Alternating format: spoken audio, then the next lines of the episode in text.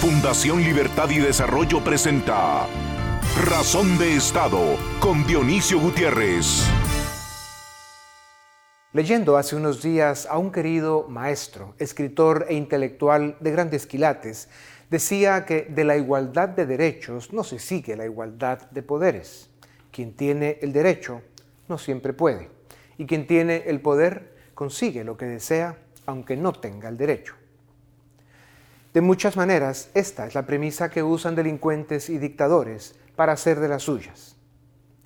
Hablando de derechos y poderes para los valores de la libertad y en estos tiempos de crisis extremas y debilidad evidente en las instituciones de la democracia, nos sentimos obligados a afirmar desde esta tribuna que debemos mantener el grito de protesta, la demanda y la voz en las mesas de debate público contra las atrocidades y los crímenes de la dictadura castrista desde hace 62 años en Cuba, la chavista desde hace 22 en Venezuela y por Nicaragua, que ha vivido en dictadura la mayor parte del último siglo.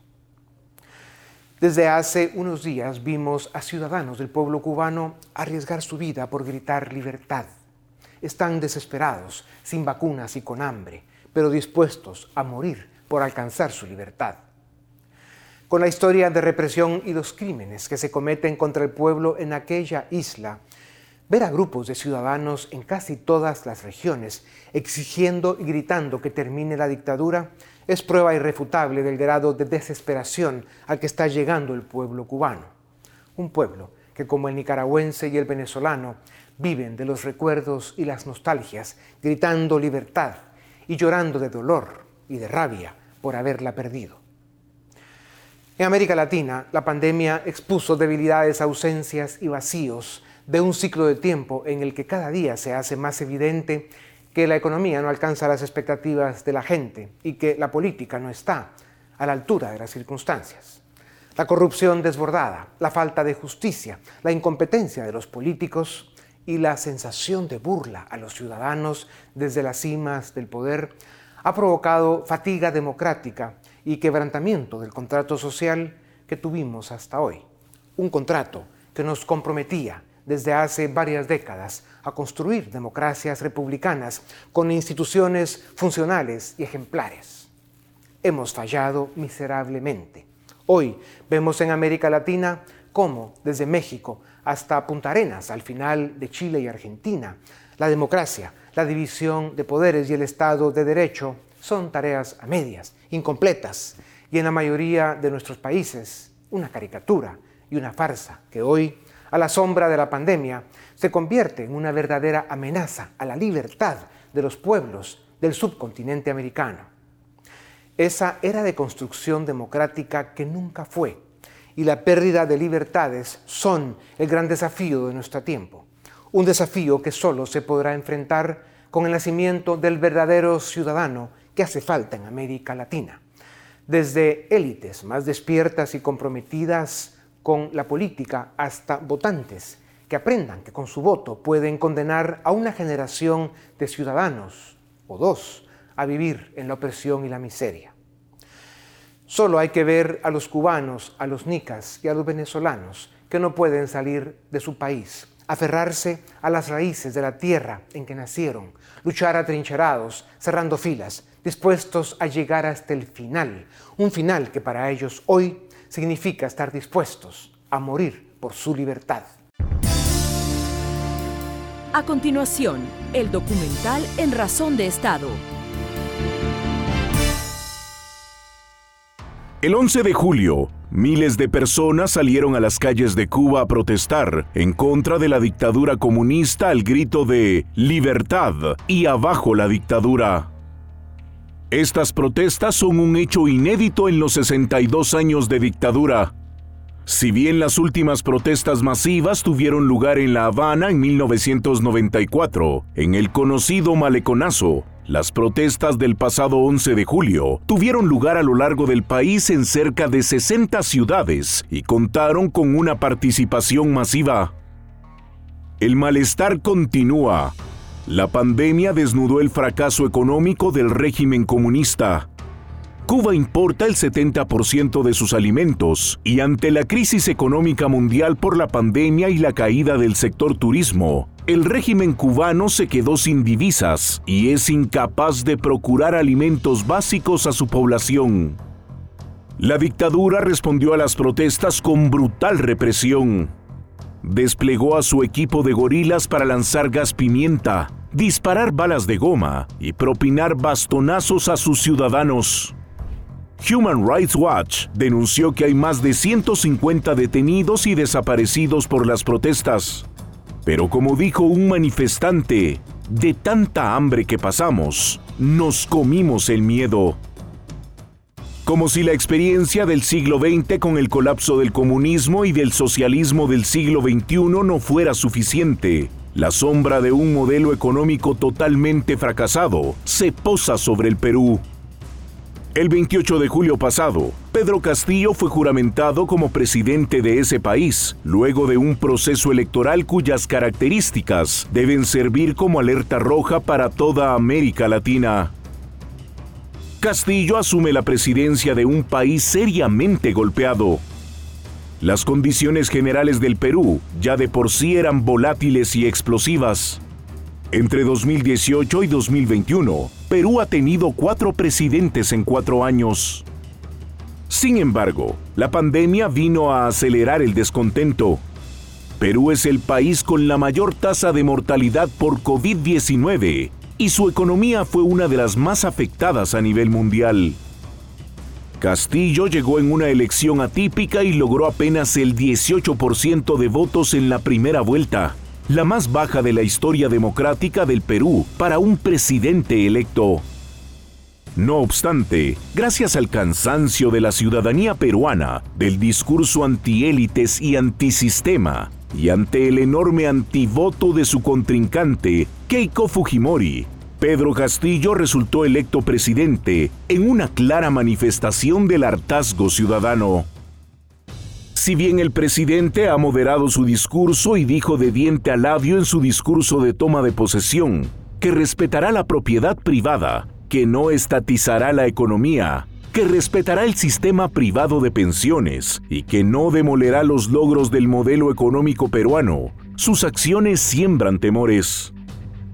Dentro de su círculo directo, el personaje que genera más temor es Vladimir Cerrón, médico formado en Cuba, exgobernador de Jujuy, quien no ha podido ocupar un cargo por haber sido sentenciado por corrupción.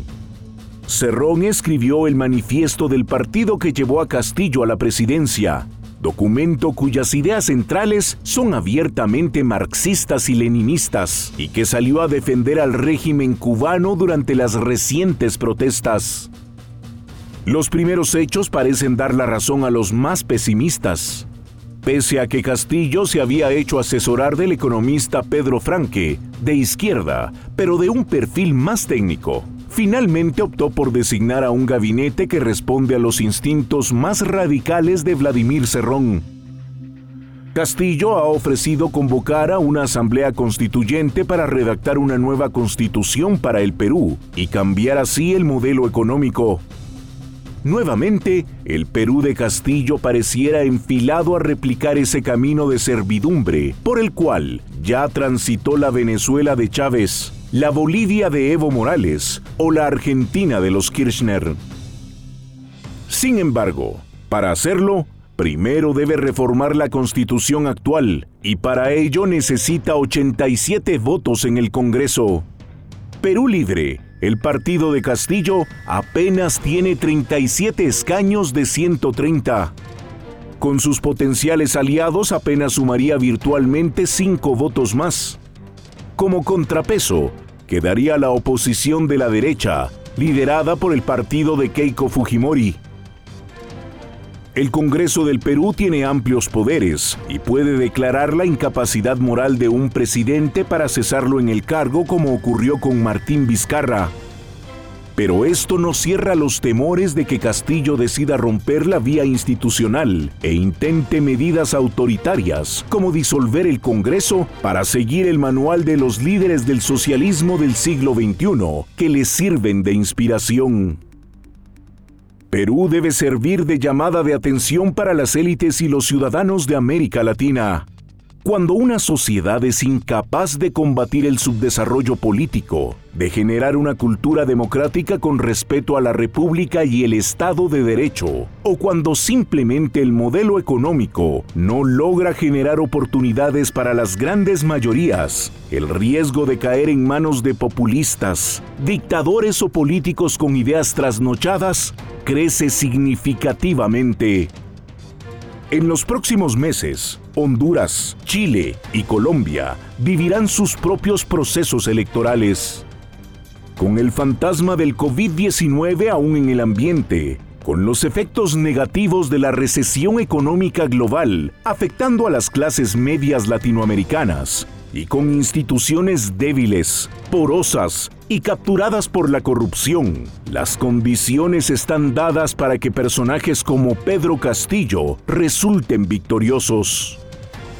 América Latina no puede sucumbir nuevamente ante ideas, modelos políticos y recetas económicas que han generado muerte, sufrimiento, abusos, pobreza y miseria. A continuación, una entrevista exclusiva en Razón de Estado. ¿Qué tal? Bienvenidos a Razón de Estado. Hoy vamos a hablar de Perú porque ya la semana pasada eh, oficialmente asumió la presidencia Pedro Castillo del partido Perú Libre. Eh, ya dio a conocer su gabinete, así que oficialmente ya el Perú tiene nuevo presidente. Así que vamos a hablar con dos um, analistas que nos van a acompañar desde el Perú. Voy a presentar primero a, a Jenny Bento. Ella es abogada especialista en derechos humanos y también nos va a acompañar Sebastián Salazar. Él es periodista eh, basado en Lima. Bueno, ambos están basados en Lima. Muchas gracias por, por, aceptar nuestra invitación y ayudarnos a entender un poco lo que pasa allá en, en, su país. Eh, particularmente la elección de Perú ha sido interesante para todos los latinoamericanos, digamos un poco inesperado el resultado. Eh, un personaje antisistema, digámoslo así, Pedro Castillo.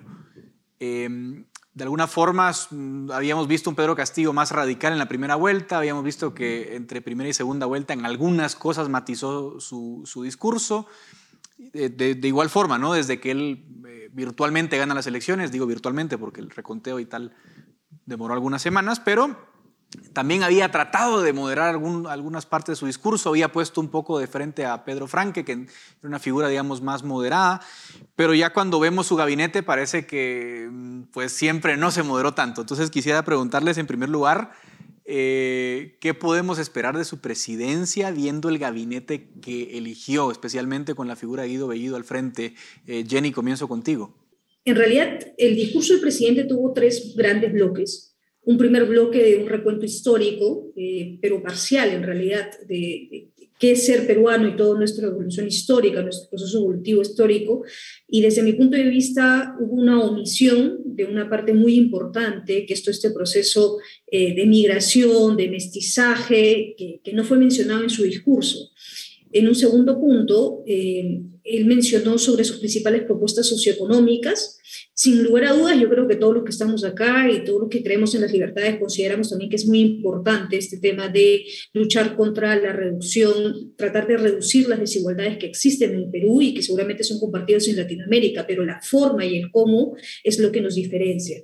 Y yo creo que en esa línea el presidente hizo grandes anuncios. Eh, uno preocupante, eh, nos llamó la atención que insistiera con la propuesta de una asamblea constituyente eh, si bien hizo referencia de que iba a respetar los cánones de la Constitución, los actos que han seguido con posterioridad al discurso presidencial preocupan aún más y esos están vinculados a la propuesta del gabinete Bellido, que estará buscando el voto de confianza en no más de 30 días. Entonces, hay un entorno, hay un ambiente enrarecido ya en, en nuestra política peruana que se agrava aún más con el discurso y con eh, la composición del gabinete. El, gabinete ministerial no se caracteriza por ser un gabinete que cuente con especialistas y expertos en, en, el diseño de políticas públicas, y eso es lo que preocupa, y adicionalmente que hay una participación de algunos actores que no han sabido deslindar con procesos o con actos o con grupos que han estado grupos senderistas, grupos terroristas, y algunos han, sido partícipes de guerrillas, han fundado guerrillas, y eso es lo que preocupa, esa falta de deslinde con estos actos que son reprochables. Entonces nos preocupa el futuro,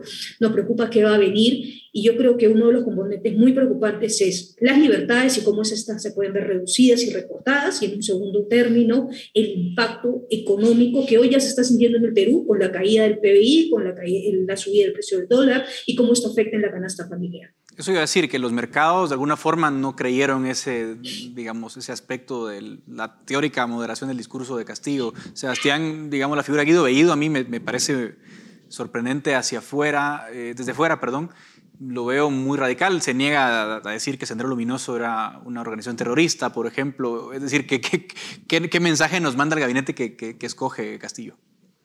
Sí, este, Edgar, gracias, gracias por la invitación, gracias a todos por estar aquí. Estoy coincido con mucho de lo que dice justamente Jenny eh, y, es, y es sencillo. Eh, durante toda la campaña siempre había esta discusión, tal vez, de los que creían que había una distinción particular entre lo que es Castillo y lo que es Vladimir Cerrón. Vladimir Cerrón es el secretario general del partido por el cual ha postulado eh, Pedro Castillo. Creo que esta designación, la cantidad de personas que ha metido, muestra que esa posible distinción o no existe o se ha quedado sin opciones Castillo eh, que sean un poco más, eh, eh, digamos, aceptables por la mayoría, ¿no? De hecho, durante, durante el mismo momento en el que hay la elección de los candidatos o se anuncia a los candidatos, tanto el ministro de Justicia como el ministro de Economía, que son Pedro Franque, no son elegidos al mismo tiempo que el resto porque estaban en el edificio, pero parece que la designación de Bellido generó suficiente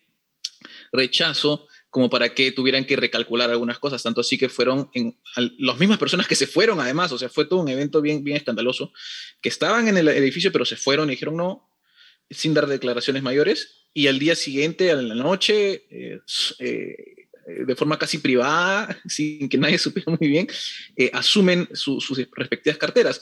Y esto nos indica pues que ha habido, digamos, algún tipo de, conflicto interno entre las alianzas que se habían generado, que hace, dicho sea de paso, más difícil que gobierne, porque Pedro Castillo es el presidente del Perú, ¿cierto? Entonces, eso no, nadie lo cambia. Entonces, lo que se espera, digamos, es que logre, en un contexto muy complicado, avanzar hacia el lugar correcto, porque tenemos, Perú sigue siendo uno de los países más golpeados económicamente, uno de los países más golpeados por el COVID, y se requiere de personas capaces que logren afrontar esto. De hecho, dentro de todo, el gobierno interino de Sagasti mostró que esto se podía hacer. Las designaciones de personas sin experiencia, con denuncias eh, y, y distintos problemas que van surgiendo, porque además en entre cuántos sido antes de ayer y hoy, han ido saliendo designaciones de, de, digamos, niveles un poco más bajos, no tal vez ministerios, pero niveles un poco más bajos de personas de segundo nivel hasta tercer nivel que no son necesariamente eh, ni siquiera idóneas. O sea, hay, hay, una chica que se ha graduado hace dos años, hace un año, entonces eh, eso genera, bueno, me parece que ya la retiraron, pero eso, eso genera mucha incertidumbre y de hecho el, el, el, dólar o el sol ha respondido, ¿no? El, antes nosotros llegamos a estar alrededor de 3.6 por dólar soles y ahora el, digamos, el, precio base es alrededor de 4, 4.05, con lo cual se muestra cierta incertidumbre muy clara, ¿no? Que creo que es lo que está ocurriendo y, y bueno, hay gente que se está esforzando, el mismo Pedro Frank que se está esforzando por tranquilizar, pero es muy difícil cuando un mensaje que, dicho sea paso, muy bonito, muy cargado de, en ciertas cosas de un buen sentimiento, es lo que quiero decir, más allá de bonito, este, no se traslada necesariamente a las acciones, ¿no? Como se dice, del dicho al hecho hay un largo trecho y el hecho claramente no, no refleja lo que se dijo. ¿no? Ahora, a mí me llama la atención en el caso, bueno, en América Latina se está volviendo común esto, ¿no? la fragmentación grande, pero en Perú particularmente eh, es, es, interesante. Muy parecido al caso nuestro, por cierto, pero los 130 congresistas, Perú Libre tiene 37, Perú Libre es el partido de Pedro Castillo. ¿Cómo va a ser esa dinámica, Jenny? Porque la derecha, digamos, la oposición, teóricamente, sobre el papel, tiene mayoría. Eh, ¿Cómo va a ser Pedro Castillo para gobernar sin una mayoría en el Congreso? ¿Podrá sumar cuántos? ¿Cinco diputados más de algún bloque de izquierdas? Eh, pero está lejos del, del número mágico de la mayoría. ¿Cómo ves tú esa dinámica entre Ejecutivo y Congreso? Eh, bueno, muy interesante en realidad, ¿no? porque en estos últimos gobiernos, y ya hemos visto lo que pasó con Pedro Pablo Kuczynski, ¿no? cuando uno es presidente, pero no necesariamente eso se refleja en la composición del Congreso de la República y lo difícil que es estas, estos pesos y contrapesos que se deben de dar entre el Poder Ejecutivo y el Legislativo, pero lo difícil que es cuando un gobierno entra y no necesariamente se traduce en el mismo respaldo mayoritario a nivel del Congreso de la República y cuán difícil es poder concretar las propuestas de política general de gobierno que el, presidente puede plantear o proyectos de ley, etcétera, que necesitan una composición interesante en el Congreso. Y eso lo estamos viendo ahora. Como has mencionado, el partido oficialista tiene 37 votos y en su conjunto la oposición, diría yo, en, una primer, en un primer paso que ha dado de, muestra un poco de, estos contrapesos, eh, podemos ver que lograr la mesa directiva, que es la primera señal, ha tenido la oposición en, su conjunto un promedio de 79 votos versus las sumas de los, de los partidos que estarían apoyando al partido, al partido de gobierno, suman en promedio 50. Pero entre la composición de la mesa directiva, el discurso presidencial, que es otro hito para mí, y un tercer hito, que es la designación del gabinete Bellido, algunos partidos, el partido, la bancada, perdón, Somos Perú, eh, Partido Morado, ha tenido una posición crítica y en su conjunto suman entre 5 a 8 votos que podría restarse al, al bloque que estaría armando el oficialismo en el Congreso. Esto es importante porque la propuesta de Asamblea Constituyente es una propuesta que requiere cuanto menos entre 66 o, en el mejor de los escenarios, 87 votos. La modificación de leyes orgánicas que están vinculadas a distintas propuestas que ha planteado el presidente, 66. Y otras medidas legislativas que él ha planteado a nivel económico principalmente, como que el Banco, el Banco de la Nación compita, sea compita con la banca privada, algo que está restringido por la Constitución, requiere también este tipo de modificatorias que estamos hablando entre 66, cuanto menos, o en el óptimo los 87 votos que hoy podemos decir no tendría el presidente en el Congreso de la República esta, este, este respaldo. ¿no? Y yo creo que una primera muestra ha sido al momento de la composición de la mesa directiva, que podríamos decir ha sido un primer paso, un primer triunfo, por así decirlo, de la oposición. Esperemos, veamos en los próximos días si este bloque se mantiene unido y logra de repente sumar otros otros este, votos de parte de la bancada Somos Perú, Partido Morado. Me quedan nada más siete minutos, pero para hacer algunas reflexiones, volveré tal vez si me da tiempo contigo, que hablemos un poco de los detalles de la reforma de la, bueno, de la Asamblea Constituyente que él quiere nombrar. Entiendo eh, que la Constitución peruana, Sebastián, no, no permite de primas a primeras llamar a una constituyente. Eh, como ya lo explicaba Jenny, necesitaría él una una mayoría muy fuerte en el Congreso para primero cambiar la constitución, para permitir la constituyente. O sea, eso tiene un proceso, si, sigue por las reglas del juego, bastante complejo. Eh, es posible que entonces él diga, bueno, no tengo las mayorías, no tengo el apoyo, pateo el tablero. Algunos hablan de que quizás la, la propuesta de Guido Bellido, que entiendo requiere de voto de confianza del Congreso, sea una excusa para que él busque un voto de falta de confianza, disuelva el Congreso, llame elecciones. O sea, se está especulando mucho. ¿Tú cómo ves esa, ese canal? ¿Él podrá gobernar con lo que tiene o necesita en algún momento arriesgarse una movida tan, tan arriesgada como disolver el Congreso por falta de confianza o alguna maniobra similar? Sí, eh, es, es, complicado. A ver, yo creo que eh, Pedro Castillo tiene todo lo que necesita para gobernar. El problema es que va a depender si quiere gobernar bajo las reglas actuales o no. Eh, hay muchos procedimientos y en efecto hay un porcentaje de la población que está de acuerdo con ciertas modificaciones a ciertas partes de la Constitución. Todo es perfectible en este mundo. Sin embargo, hacer una asamblea constituyente, por lo menos las encuestadoras más serias han mostrado que la mayoría no quiere. ¿Por qué? Porque arriesgas todo lo avanzado, básicamente. Ahora bien, sobre las posibles estrategias, debido a lo que ha pasado en los últimos tres años, eh, hay ahorita lo que debería ser un balance este, entre poderes es más como, se puede traducir más como, una, como un cuchillo al, cuello de cada uno. ¿no? El Congreso, por su lado, tiene a la vez la capacidad de vacarlo eh, por, por eh, incapacidad moral permanente, que, que, no es algo que está particularmente definido y que hay algunos que dicen que no debería definirse. y, y, el, y, el, y, el, Ejecutivo puede presionar y presionar al Congreso hasta lograr la no confianza y con eso disolver. ¿no? Se requieren dos votos de no confianza eh, y claro, si, ahora, si disuelve el Congreso, como lo hizo Martín Vizcarra en su momento, tendría que convocar otras elecciones del Congreso y luego ganar esas elecciones del Congreso. Eh, y ese Congreso luego tendría, bajo el marco constitucional actual, que aprobar con todo este procedimiento que igual es largo. O sea, la, única manera de hacer velozmente lo que, algunos especulan que quiere hacer, y que parece obvio que lo ha dicho además, este, Ahora, él también ha hecho que se va a mantener al, al, al, marco constitucional actual, ¿no? No, no, no, no ha hecho nada que vaya a patear el tablero. Lo único sería, digamos, conseguir una cantidad de como dos millones de firmas que podría ser para plantear inmediatamente el referéndum, pero eso no tiene que pasar por el Congreso. No lo puede hacer él solo, no puede hacer una cosa alternativa, tendría que hacer la modificación similar al procedimiento que hubo en Chile, en cualquier caso, tendría que ser algo así. Eh, la pregunta es si tiene los votos y a todas luces no los tiene, en el Congreso al menos. ¿no? Y la pregunta es cuánto puede presionar el Congreso y si el Tribunal Constitucional puede eh, o va a aceptar esas presiones o no. Es un tema que ya va, se tiene que, digamos, resolver en la práctica. Es muy difícil porque es especulación sobre especulación lo que se tendría que hacer. Claro, Jenny, digamos, en ese sentido, eh, digamos, la ruta para reformar la Constitución en los minutos que nos quedan, eh, ¿qué sería lo más al alcance que tiene él para, para, para, usarlo? La constituyente vemos que no, pero ¿qué sí podría ser? Mira, la forma legal constitucional es la que está prevista en el artículo 206 de la Constitución. Y es que el Ejecutivo tiene que presentar un proyecto de ley al Congreso donde puede plantear reformas a artículos de la Constitución. Lógicamente no puede, hay una cláusula que, que, no puede modificar, que es el propio 06, que es la regla de juego de cómo se modifica la Constitución.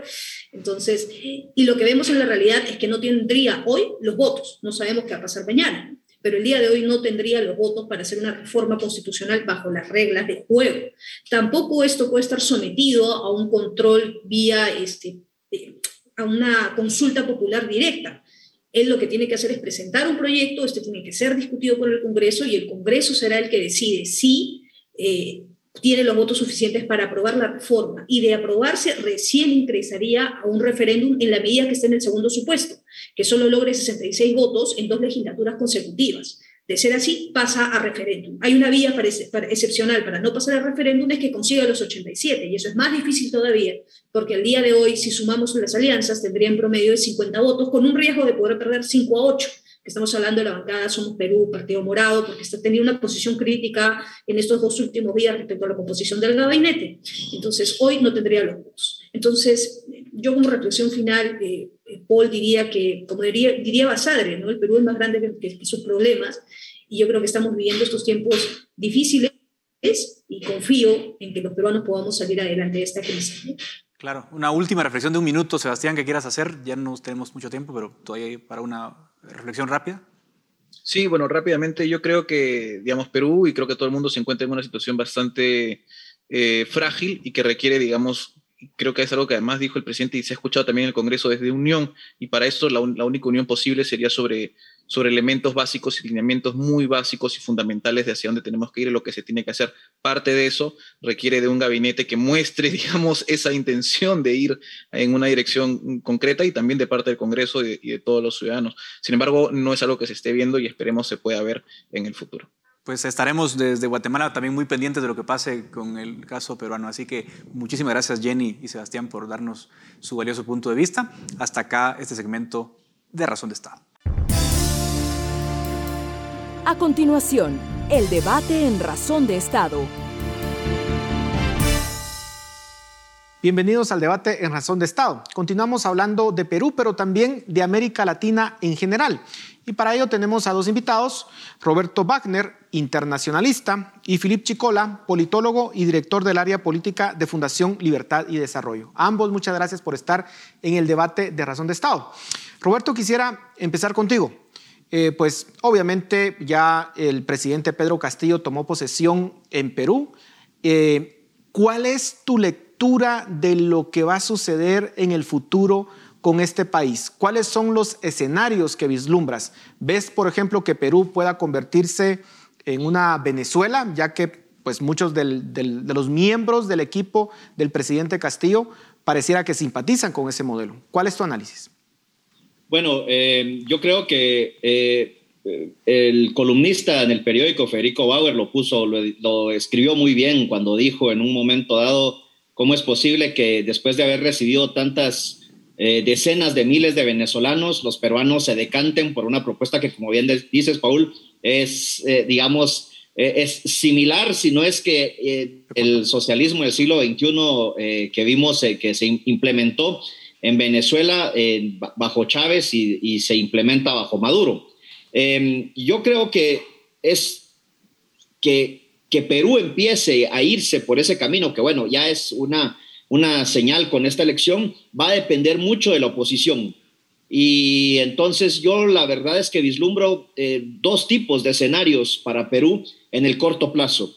Em, un escenario de, en el que, digamos, puede haber una oposición que realmente se logre distanciar de los, de, los partidos políticos tradicionales de Perú, eh, prácticamente muchos de ellos acusados por corrupción y que se conviertan en una oposición activa y que logren eh, buscar, digamos, o logren prevenir, mejor dicho, eh, que no se implementen muchas de estas fórmulas que están ya comprobadas que no, no, no, no, funcionan en nuestros países, y bueno, en ningún país. O bien el otro escenario que es más negativo que, em, que nuevamente veamos las viejas prácticas de corrupción entre los partidos tradicionales de Perú y que haya una negociación bajo de la mesa y que se acomoden las fuerzas para permitirle gobernar a un gobierno de Pedro Castillo y que sí empiece a implementar estas, este tipo de cuestiones a cambio de ciertas prebendas políticas. Ahora, Philip, la pregunta es cómo un país que presentaba tan buenos números eh, en términos económicos y sociales, termina ganando una opción pues tan radical como la de Pedro Castillo. ¿Qué falló en el Perú? Bueno, yo creo que hay varios elementos que tenemos que considerar. Eh, digamos, una sociedad política no implosiona de la noche a la mañana, sino que, digamos, esto es una sumatoria de variables que se van conjugando en el tiempo. Eh, para empezar, sí, es cierto, Perú ha sido un caso de éxito los últimos 10, 15 años en cuanto a su desempeño económico, en cuanto a la mejora de indicadores sociales, pero a nivel político, Perú ha mantenido una enorme característica en cuanto al subdesarrollo institucional. Hemos visto cómo Perú ha tenido, ¿qué? Cuatro presidentes en cuatro años. Hemos visto casos de corrupción que han afectado seriamente a gobiernos de turno. Hemos visto un proceso de desprestigio y debilitamiento del sistema de partidos políticos que era relativamente estable en los últimos 40 años en Perú. Entonces, la sumatoria de esas variables empezó a generar un cansancio del ciudadano peruano de clase media con su sistema político. Pero en eso se sobreviene la pandemia. Y recordemos que Perú es uno de los países más afectados, no solo en cuanto al número de contagios, eh, porcentaje o, digamos la tasa de fatalidad, sino también el impacto económico de la pandemia. Entonces, ¿qué termina ocurriendo en el finales de 2020, principios de 2021? Ese enojo, ese, digamos, desapego, ese rechazo al sistema político tradicional por la corrupción, por la debilidad del sistema de partidos, por el rechazo a los casicazgos tradicionales, se conjuga ahora con los problemas generados por la pandemia y termina generando una clase media que, se, que adopta, digamos, una mentalidad abierta a discursos antisistema, a discursos antiélite, a discursos de cambiar, digamos, las reglas del juego, de votar por algo distinto a los modelos partidarios tradicionales.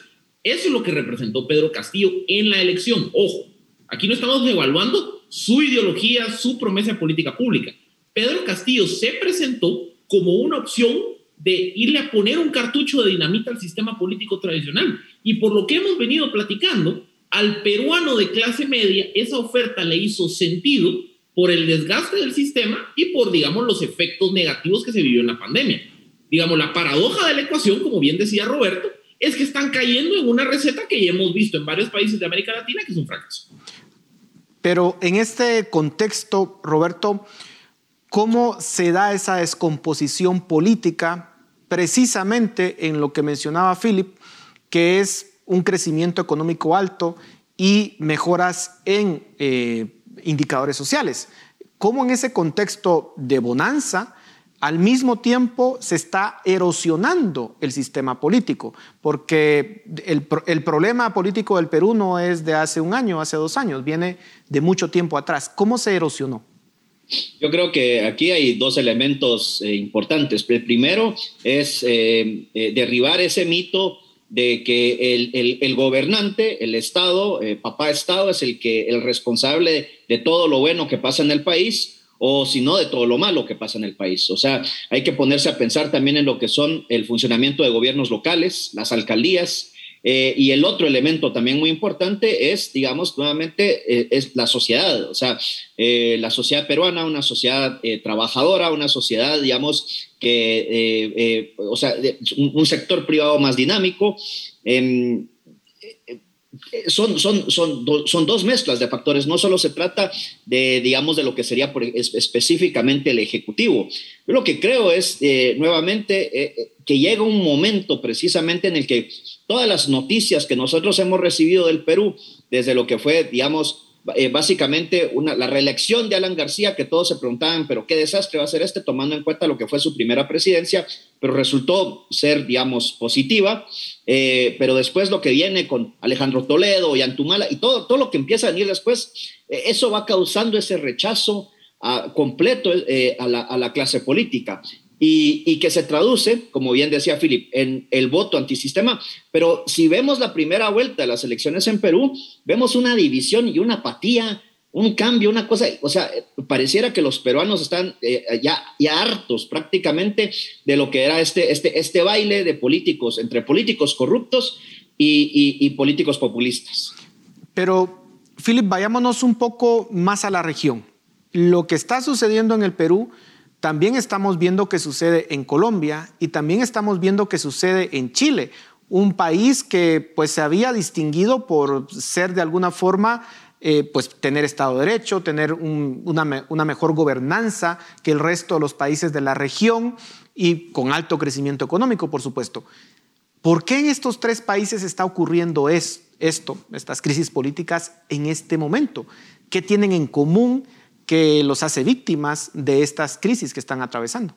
Yo creo que tenemos que tomar en consideración la variable COVID y el efecto COVID. O sea, yo creo que no, no podemos divorciar e independizar los eventos políticos 2021 de toda, digamos, em, a ver, eh, COVID qué vino a provocar?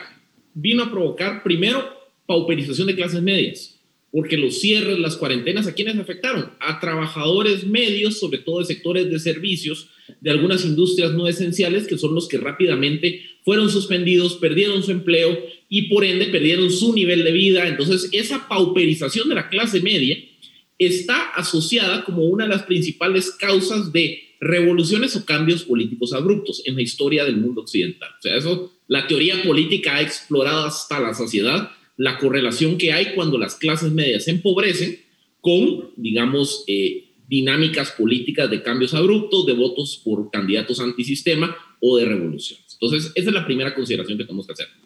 Segundo, eh, en el caso chileno, creo yo que tenemos que analizar también la rápida degradación que tuvo el sistema político partidario de Chile. O sea, Chile tenía un sistema partidario muy estable desde la, desde la concertación a finales de los 80 pero de, del año 2016-17 al 2019, antes de la pandemia, el chileno ya no se sintió representado por ese sistema político. Y en un contexto de, una, de un mundo en donde vivimos la sociedad de la información, en donde la escala de expectativas humanas ha cambiado, en donde también estamos acostumbrados a que los cambios políticos que en las sociedades se tardaban 20, 30 años, ahora queremos que se den en 2, 3 años ahora los procesos políticos son más acelerados.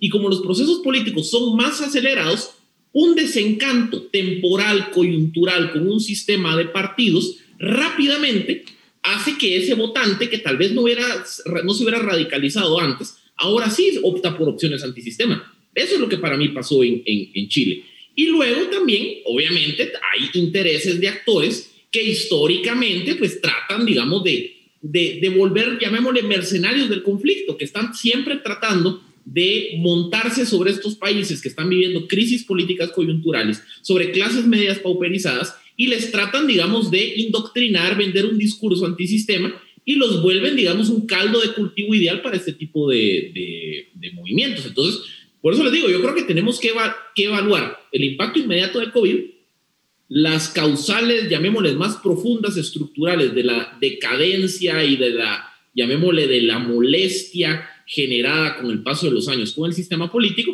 con una nueva dinámica social en donde si mi país no cambia o si el sistema no cambia en dos, en dos meses o en dos años, yo me radicalizo. Entonces creo que la sumatoria de variables es lo que nos explica cómo y, y, hablemos, que es un polvorín. Hablemos precisamente de esa dinámica social.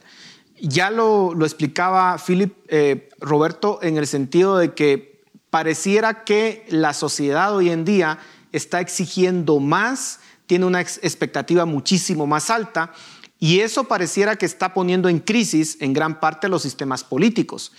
Podríamos decir que en los próximos años vamos a ver el resurgimiento de discursos radicales, eh, pero además que nos lleven a dictaduras y que este, esta tercera ola democrática que vivimos está prácticamente llegando a su fin y vamos a ver un nuevo periodo pues, de dictaduras en el futuro próximo. ¿Cuál es tu opinión? Sí, eh, bueno, eh, muy de acuerdo con eh, lo de la aseveración de Filip sobre Chile. es precisamente eso, ese cambio generacional que se da, pero yo le sumaría algo también muy importante a eso y, sobre lo que, lo que tú y sobre tu pregunta, Paul, que es la, ausencia de líderes. O sea, en Chile vemos, digamos, vimos un desencanto con la segunda elección de Bachelet y un desencanto con la segunda elección de Piñera, pero son, son, son líderes que, que, gobernaron ante, un, ante el final, digamos, de una generación y ahora se enfrentan a otra y están sufriendo eso. Eh, mencionabas antes también el caso de Colombia. Al final del día, Iván Duque es el representante del uribismo en Colombia, ¿no? Que también ya, o sea, ya no, ya no hay, no, ya no es la misma relación con la sociedad. Y incluso yo podría venir y, y, opinar lo mismo de Cuba. Las manifestaciones que estamos viendo en Cuba creo que obedecen también a una nueva generación que ya están, que no, ya no se identifican con lo que fueron en su momento esos valores de la revolución. Pero creo muy importante, eh, Paul, ese tema. Yo creo que el problema es que nosotros nunca logramos eh, madurar dentro de esa tercera ola democrática y no hemos logrado salir de esas dinámicas de caudillismos autoritarios. Vamos hacia el final de esa tercera ola democrática. Philip, eh, me gustaría que pudiéramos profundizar al respecto. Vamos a una era de dictadores, de nuevos dictadores en América Latina como lo, que tuvimos en los años 70? A ver, yo, a mí me gusta mucho adherirme a, evaluar experiencias históricas y, que esto nos sirva un poco como modelos predictivos. Yo más que voltear a ver la década de los 70, quiero voltear a ver la década de los 1930, después de la Gran Depresión del 29, que por cierto es la mayor crisis económica que había vivido la humanidad hasta la de COVID. Em, ¿Qué pasó en los años 30? Pues en los años 30 básicamente hubo dos grandes movimientos en América Latina. El, primer gran populismo que representó, por, por ejemplo, Hipólito Irigoyen en, en, Argentina, vemos un poco el, movimiento del cardenismo en, en, México, pero también hubo dictadores, llamémosle de derecha, conservadores, por ejemplo, Jorge Ubico, Maximiliano Hernández en El Salvador, o sea, la post-depresión del 29 generó condiciones para que las sociedades, ya sea que optaran por populistas, digamos, de izquierda, o por caudillos conservadores de derecha, que eran el hombre fuerte que iba a poner orden en un momento de caos. A mí ese modelo me hace mucho sentido para lo que podríamos ver en América Latina en los siguientes años, porque estamos viendo que sí, por ejemplo, Chile, pues hay toda una amenaza populista, eh, no solo en la, en la, elección de la Asamblea Constituyente, sino en la siguiente elección presidencial de fines de año. Vemos la experiencia inmediata de Perú. Pero volteemos a ver, por ejemplo, el caso salvadoreño. El caso salvadoreño es interesante porque no es un populista de izquierda, pero es alguien que está concentrando mucho poder en el cargo. Entonces, por eso les digo, a mí ese paralelismo de ver, digamos, como los dos extremos conviviendo en una época post-crisis, creo que puede servir para entender lo que puede pasar en América Latina en los siguientes 10 años. Nos quedan ya muy pocos minutos. Eh, Roberto, quisiera hacerte una pregunta y es, ¿estamos ante una nueva, nueva polarización ideológica? Porque después de los años 90 parecía que el modelo a seguir era el capitalismo, eh, parecía que el comunismo pues ya había pasado de moda, había demostrado que había fracasado. Pero ahora pareciera que está de nuevo resurgiendo esa polarización ideológica de la Guerra Fría. ¿Es así o realmente la ideología no va a jugar un papel importante en las próximas décadas? Eh, no, yo creo que sí, sí estamos ante una nueva polarización muy fuerte en diferentes partes del mundo. Pero eh, también, eh, siguiendo lo que también decía Philip, estoy muy de acuerdo. Eso es algo que van a aprovechar personas como, como un Nayib Bukele, que se presentan a ideológicos, entre comillas, y, que aprovechan a ser autoritarios, ¿no? Eh, el problema es ese, ese divisionismo que no permite eh, tender puentes, ¿no? Es, es, nos hemos ido otra vez a, los extremos eh, ideológicos que pueden ser aprovechados por, por líderes autoritarios de este tipo. Nos quedan 30 segundos, Philip, y quisiera cerrar contigo. ¿Cómo queda Centroamérica en este contexto tan convulsionado en toda América Latina? ¿Cuál es, ¿Cuál es el futuro de Centroamérica y sobre todo el Triángulo Norte de, de la región? Bueno, Centroamérica para mí hay tres. El Triángulo Norte, Guatemala, El Salvador y Honduras, que compartimos, digamos, el drama de países con debilidad institucional, corrupción, fuerte presencia del crimen organizado y que ante la incapacidad de nuestras economías de generar oportunidades, nuestro principal producto de exportación, con mucha vergüenza, son seres humanos. Nicaragua es el ejemplo, llamémosle, de, la finca de un caudillo, que originalmente cuando fue electo por ahí en 2006, 2007, abandona su, su, digamos, ideología de izquierda tradicional, incluso entra en una simbiosis con la élite eh, económica nicaragüense, básicamente les dice, ustedes hagan negocios, yo hago política, pero con el paso del tiempo vimos que solo concentró poder y hoy le dio una patada a todos sus aliados. Y luego Costa Rica y Panamá, que para mí están en otra liga, o sea, Costa Rica y Panamá son dos referentes de estabilidad, crecimiento económico, o sea, no son dolor de cabeza. El Triángulo Norte es preocupante porque aquí las condiciones están dadas para cualquiera de los dos extremos que platicamos, que es populistas de izquierda que terminan siendo el refugio de un electorado harto con un sistema que ya no le responde, o caudillos más conservadores que se vuelven, digamos, la, la, vertiente del orden en, en, momentos de caos. Por ejemplo, Guatemala es un caos político en los últimos siete años. Honduras, caos políticos en los últimos trece años. O sea, la idea que en estos países llegue el hombre fuerte, caudillo, a centralizar poder está muy a, a, a la vuelta de la esquina. Y si no, pues siempre está el riesgo del colapso institucional. Es que también nosotros, nuestros países están explorando qué pasa cuando un sistema es capturado por actores, digamos, con intereses eh, ilegítimos. Entonces, eso creo que es como la, las amenazas que se posan sobre el Triángulo Norte en los siguientes 10 años. Bueno, se nos terminó el tiempo, lamentablemente, pero sin duda alguna el futuro se plantea con muchos retos y vamos a ver cuáles de los escenarios que ustedes plantean finalmente se concretan. Pero muchas gracias por su análisis. A ustedes en casa, muchas gracias por su atención. Nos vemos la próxima semana. Razón de Estado con Dionisio Gutiérrez es una producción de Fundación Libertad y Desarrollo.